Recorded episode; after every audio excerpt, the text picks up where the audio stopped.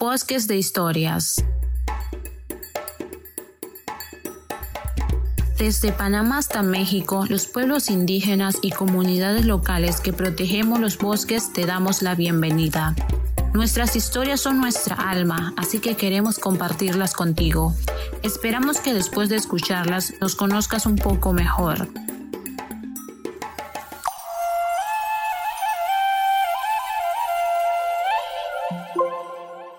Hola, ¿qué tal? Espero que se encuentren muy bien de salud. Les saludamos desde el ejido Cordón Grande, municipio de Tecpan de Galeana, estado de Guerrero, México. El día de hoy, nuestro compañero Osvaldo G. Uriostegui les hablará sobre una historia basada en hechos reales acerca de un lugar representativo del ejido Cordón Grande que se conoce comúnmente como el Cerro de la Mona.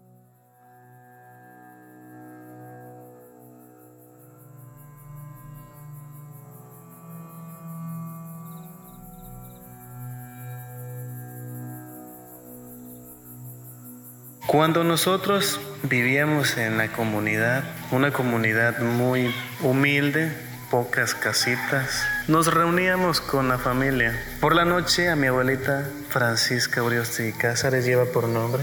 Le gustaba contarnos cuentos de terror, historias que ella misma pasaba. A mi abuelita le, le gustaba eh, ir a buscar tesoros. Le gustaba aventurarse por nuevos lugares, preguntando dónde habría la posibilidad de encontrar un tesoro escondido o más bien dinero que pudieran sacar. En esa comunidad hay una montaña muy grande que le dicen el Cerro de la Mona. Le dicen así porque tiene una roca que tiene la figura o la imagen de una mona. Pero en ese lugar hay unos riscos donde se encuentra una cueva llena de muchos misterios. Mi abuelita nos contaba que hace tiempo le contó una bruja, una señora que lee las cartas, que ahí había un tesoro un tesoro muy, muy inmenso que no tenía infinidad de riquezas. Entonces mi abuelita rápido le preguntó que qué tenía que hacer. Entonces la señora le dijo que tenía que dar algo más apreciado de su vida, algo que ella amaba. Y ese algo tenía que ser una persona. Rápidamente dijo mi abuelita, no, si se trata de eso, esta vez diré no, porque primero está mi familia antes que el dinero.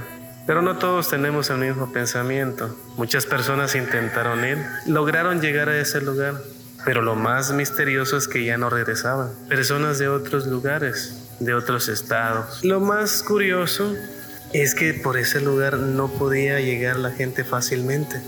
Tenías que llegar escalando. Era una gran montaña con grandes riscos muy peligrosos. Una caída, pues sí, es fatal. Así que cualquier animal no se podría eh, pues subir a tal dicho lugar. Hace apenas unos cinco años aproximadamente se volvió a saber que hubo una, un equipo de personas, de siete personas, y una señora que también lee las cartas. Aquí le llamamos bruja. Entonces, ese grupo se decidió de ir a buscar ese dinero, a saquearlo. Hicieron el intento, llegaron al lugar, tardaron dos, tres días en excavar, queriendo sacar ese dinero. Y la bruja les siguió diciendo cómo tenían que hacer para poder eh, sacarlo. Lo que no les gustó es al final, que dice que las cosas se habían complicado y que uno de, de los siete que iban no iba a regresar, pero los demás iban a, a llegar victoriosos, con grandes riquezas.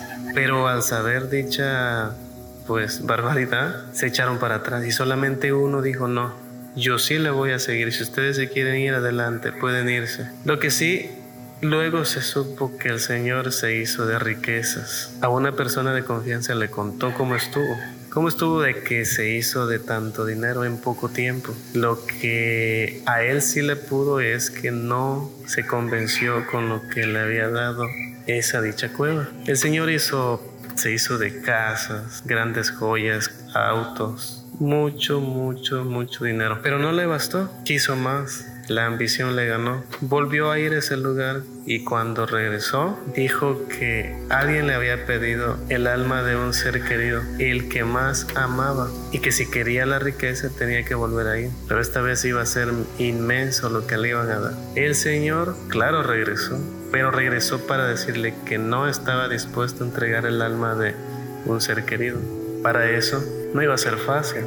El Señor ya no regresó, ya no regresó a su hogar, ya no regresó con su familia. Pues cuando fueron a buscarlo a ese lugar, lo más aterrador es que estaba muerto. No tenía su ropa, estaba completamente desnudo, pisoteado por huellas de un toro. Y recuerdan que les dije que a ese lugar no llega cualquier animal nada más así. Tienes que escalar. Eso es lo, pues ahora sí que lo dudoso, ¿no? ¿Cómo llegó un animal hasta allá arriba y pisotear al Señor? Aparte, le habían sacado la lengua. Eso fue más aterrador aún. ¿Qué crees que haya sido?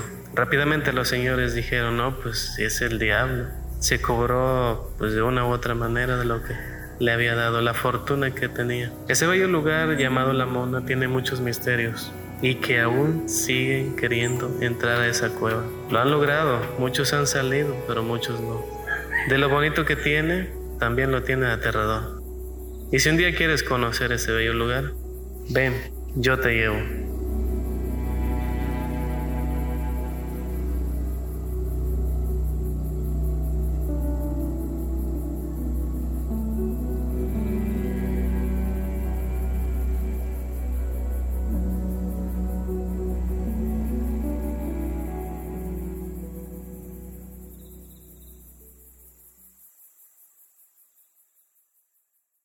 Bosques de Historias es un esfuerzo de la Alianza Mesoamericana de Pueblos y Bosques.